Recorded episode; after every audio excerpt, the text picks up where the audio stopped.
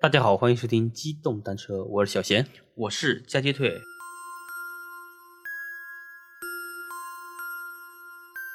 今天这个故事呢，是关于比萨王嗯菩萨的，对，一听这种呢，就大家很清晰啊， 嗯又是要腿儿哥的主场了。 对，这是我给大家找的一个小故事啊，是、呃，在子不语上啊，还是我们要感谢一下袁枚老先生，给我们留下了这么啊这个丰富精彩的一个呃物质文化啊。我们又回到了子不语上。对，子不语，嗯其实这个故事还挺有意思的啊，那给大家讲一下啊，就说啊，有一个叫裘南湖的一个人啊，嗯他呢是他的一个同乡，叫苍晓先生的侄子。嗯这个人呢，就是性格呢比较狂傲，他呢也是去参加科举，嗯，但参加的是乡试，乡试呢他考了好几次都没有考中这个举人啊，贡生没有考中贡生，嗯，只考中了三次副榜，这个副榜呢文儿里面叫副车，嗯，我也不知道是读副车还是读副车，哈、咱就按副车来读啊，实际上咱没有文化呢。呃，这个副榜呢，就是指额外附加的贡生啊。哦，对，就是那个范进中举，我们都学过啊，就是说他不是考中了那个贡生嘛，对吧？他说，嗯共识，对，对他也不是说因为你的文采，嗯，是因为看你老啊，才额外给了你一个，对，这就是对对对复试是吧？对， 就是看你可怜嘛，勉强给你个名额，让你领点钱粮，不至于饿死。对对对，就是最佳参与奖呗，对，对 嗯，考了三终三，身参 与奖。就是考了三次都没中，就很生气，嗯怒不可遏啊！觉得我这么我才高八斗，学富五车，对吧？我这么厉害的一个人，我竟然没有考中。然后呢，他就去这个相国寺的外面啊，嗯去相国寺烧了一张黄表，就是在黄纸黄表上纸写上字、嗯啊，然后去类似于是告阴状啊，向这个阴江的官员。 哦，啊。然后呢，他在这个表里面就写了自己的这个不平嗯和委屈啊，自己实在是享受了一个不公平的待遇，觉得我实在是应该中。他烧完这张表呢，三天他就生病了，然后病了三天，哎，就死了。然后他死了以后呢，他的魂魄啊，就从这个杭州的清波门出来了啊。看来他这个故事的发生地点是在杭州，他呢可以在这个水草上走，然后还有沙沙的声音。就是他走的时候呢，就感觉这个天空都被笼罩在黄色的颜色里面，但是呢却看不见阳光，嗯就好像那个天上的云就被阳光染成黄色，嗯但是你又看不见太阳，嗯，就这种感觉。他呢，因为也看不清路嘛，然后就一路走一路瞧，发现前面呢有一处比较就红色的矮墙，很矮，嗯然后里面呢好像有人，他就赶紧走过去。过去了呢，就看见几个老妇人在那里煮东西啊。他感觉哎，我饿不饿呀？我去嗯看看。整点吃啊。对他一揭锅盖，我的天，吓了一跳。里面呢都是小孩的头和脚。嗯，相当于是老太太的那煮没有小孩的说卖肢体是吧？，对对对，就在煮。哎呀，然后这个裘南湖呢就很惊诧，就问：“你们为什么要煮小孩的头和脚呢？对吧？”然后一个老妇人就跟他说：“这些人啊，都是人间堕落的僧人，嗯他们功德没有修满就死了，然后这辈子呢又偷偷转还成人，所以呢要煮他们。这个我也不懂啊，什么叫偷偷转还成人？让他们出生后长不大就夭折，作为惩罚。嗯，裘南湖就害怕说，你对你你你是鬼老太？然后妇人就笑道：“你以为你还是人呐、孙子？ 如果你还是人，你怎么能到这儿呢？”嗯去南湖又大哭。老妇人就笑着说：“你是因为烧了黄表求死，求死！对，他其实只是想告阴状，结果被求对死了。对对 呀、那你告阴状，你不得去阴间吗？是不是？嗯？那你还哭什么？没出息的东 西。他说：“你要知道啊，这个武相国嗯是吴国的忠臣，武相国就是那个春秋时期的那个伍子胥，嗯在吴越打仗的时候啊，武相国流过很多血。嗯他现在呢，已经不管人间的这个官禄之事了。而今天喊你过来的是地藏王，对，因为武相国已经把你的这个诉状转交给了地藏王啊。嗯这个案子呢，不归我管，对吧？还是转给对口的这个衙门口， 对口的衙门，就是地藏王。啊，去南湖说：“那我可以去见地藏王吗？”夫人说：“可以啊，不过啊，你还得写一个名表啊，就类似于那个拜访的那个信一样啊，嗯，你去西角佛殿去那里投递，但是呢，地藏王能不能召见你还不一定。嗯，然后曲南湖就说：“嘿，不是你们喊我来的吗？怎 么又你说都把我弄死了，你还是不让进？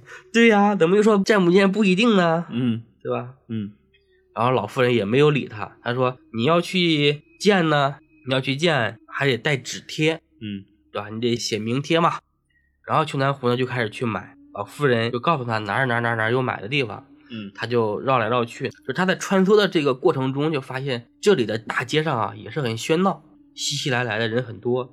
然后这个街上的人群里面啊，也是男女老少都有，嗯，而且有的人呢还是他活着的时候呢就认识的人，然后，哎，这不村头二狗子吗？对啊，你怎么啦？啊，你啊死了？哎，我死了，哎，你也死了吧？对对对， 对。但是呢，他在这个过程中啊，去跟别人打招呼，发现别人都不认识他可能是已经喝过母汤了吧？啊，也有可能。嗯反正呢，别人都不理他，还有很多人都是死了很久的人，嗯，然后看着心里呢，哎，还是很悲凉，嗯。然后琼南湖继续往前走，嗯，突然看见啊有这个卖纸贴的店了，店里呢坐着一个老头儿，嗯穿着白衫啊，还有粗布裹头，嗯那古代一种书生的一个打扮。嗯，这个老头儿呢就把纸贴卖给了邱南湖，邱南湖就说：“那你再把笔墨借我一下，对吧？嗯我直接写好就得了。嗯老翁说：“那行吧。”邱南湖就写到：“如是求某拜。”嗯老翁就笑着说：“他说你只写个如是，恐怕很难这个自圆其说，因为你没考上， 对吧？”他说：“你应该写清楚，你中的是副榜，嗯要不然呢，这个地藏王菩萨会觉得你不诚实，好这个人。嗯啊，曲南湖心想：我管他呢，我来都来了，我死都死了，我还怕啥？死都死了，还怕你这个？然后曲南湖呢，又看见老翁的墙上挂了诗画，嗯然后题为《正红篆书》，那红是鸿雁的红，嗯然后上面还挂着很多纸钱儿。裘南湖素来轻视这个郑某，嗯看来他活的时候应该认识哈，嗯然后就说这个郑某向来没有诗名，你为啥要挂他的诗呢？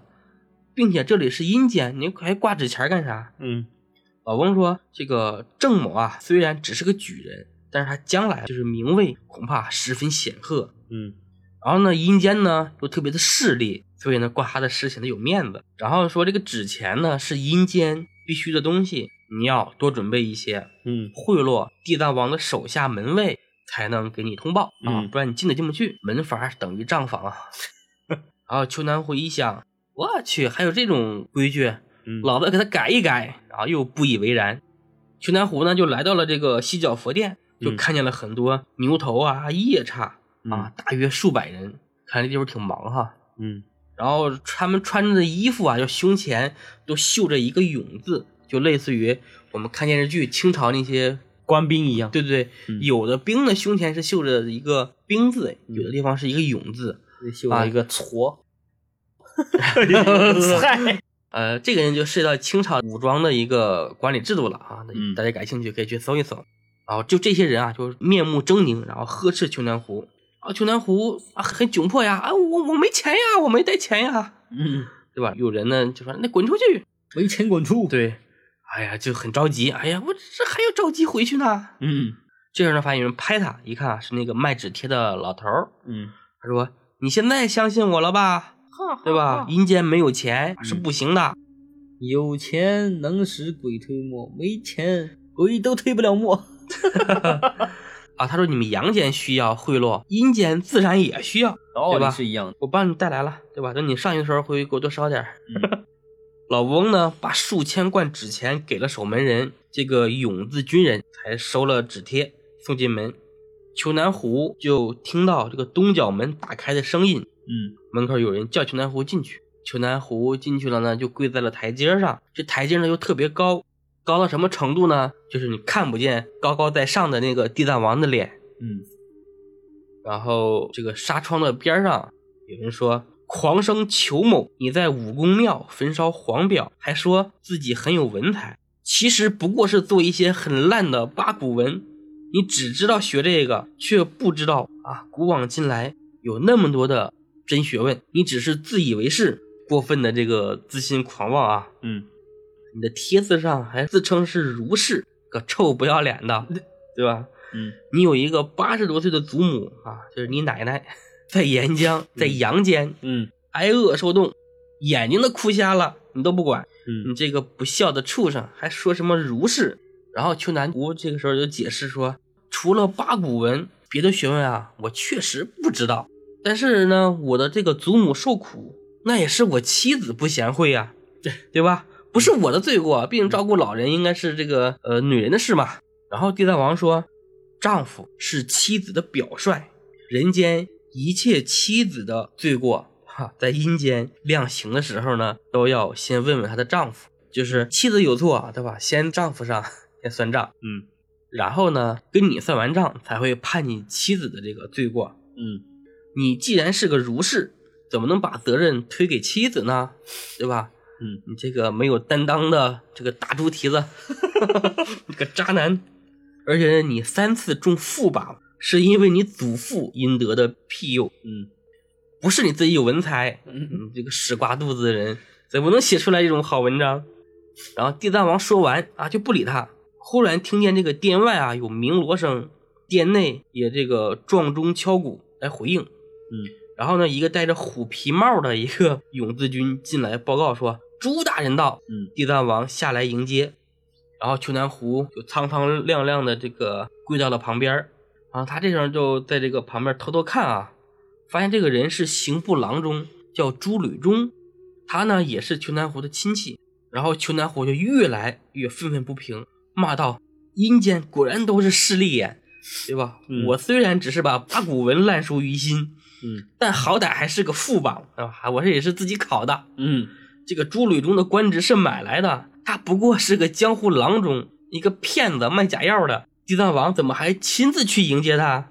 然后永字军这一听啊，很生气，嗯，就用棍子呢打邱南湖的嘴， 邱南湖就很疼啊，疼别也打了，别对，突然就疼醒了啊啊，发现哎活了， 没疼死对，疼活了。嗯然后看见妻子和这个女儿在旁边哭，才知道自己其实已经死了两天。哦对，但是呢还没入殓，因为古人不是要这个停灵七天嘛，是吧？嗯然后从此之后呢，丘南湖啊就知道自己命薄，嗯心比天高，命比比纸薄薄，对，就没有再去考试。嗯，然后又过了三年，他就真的死了。嗯这个呢，他再下面事情就没有记了。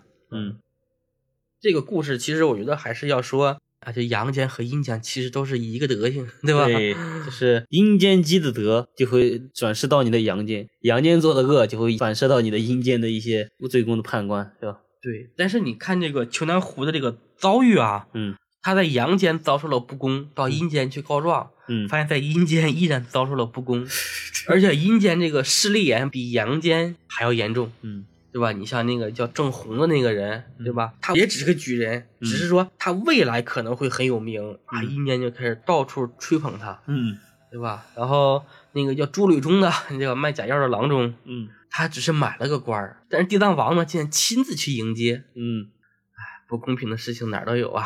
所以呢，做人的目标就是要么有钱，要么有权， 对不对？就其实这个故事呢，也是袁枚老先生通过这个地藏王这个角色嘛，嗯，就反射出来现实中的一些就是不公不正的一些事件嘛，对吧？对我觉得就是借神鬼来讽刺那个现实的，对。嗯而且呢，你学做了一八些，放大嘛。而且你学八股文，嗯啊，等于狗屁一样， 对吧？不是真才实学。对，但其实我对八股文一直有好奇啊，因为嗯我在网上去搜了各种各样的八股文的范文， 嗯嗯搜不到一篇都搜不到。八股文是不是以前又被废了以后就完全就不知道，但是按理说，中国明清两朝那么多状元的文章，嗯？你应应该可以搜到吧？好像也没有。我觉得会不会是因为之前文革时期就是把破是四旧都不是不是给烧了好多，肯定烧了一不大是片。肯定不是，我们那么多古籍都保存下来了，嗯而且说古代那么多关于八股人的那些文章，肯定会有很多流逝。嗯但是呢，我在网上就是搜不到，我一直想搜一搜八股。但这个八东股西文范你文，反过来想，会不会就古代的一些状元的文章，跟今天的一些高考试卷一样， 对吧？可能高考那一阵儿很出名，对吧？过完那一阵儿以后，就是可能大家都当一试卷就给扔了。不是有但淹没在那些。但是在网，上是流传了一些嗯八股文的那些试卷儿、嗯答卷儿嗯，哇，那些字儿啊，你去看看都是跟印出来的一样，一个个蝇头小楷写的极其工整。看来古人练字真的是很认真啊。嗯，古代那种，如果你字儿写的不好，就是考官连你的这个卷子看都不看的。那不就跟咱们高考一样嘛？老老是师啊再三强调那个字儿要写好，让老师但看是清楚。但是现在这样，就是你的字儿写的再烂，老师还是要看。得硬虽着然眼看，对，顶多给你扣五分的卷面分儿，嗯，对吧？老师还要看你写的作文再烂，只要你写上字儿了，对吧？给多少也会给点分儿。在古代看都不看，嗯就给扔掉了。反正这个故事吧，还是说告诉我们人生要有奋斗目标呀， 踏实做人，老实做事儿，不是啊让你踏实做老实做事，是让有你要有目标，做奋斗。对，是让你要么有钱，要么有 权，不然你死了没人接待你，对吧？被小兵欺负。那行吧，这个新的一年里啊，祝大家都发财，事事顺利，对，多赚钱，可以买官 儿。啊，开玩笑，现在我们还是要去考公务员啊。嗯，考公务员，反正就是大家就是多多努力，对吧？争取都能有一个不错的回报。对，行，那这一期就到这样，嗯，好，拜拜，拜拜。 pas trouvé.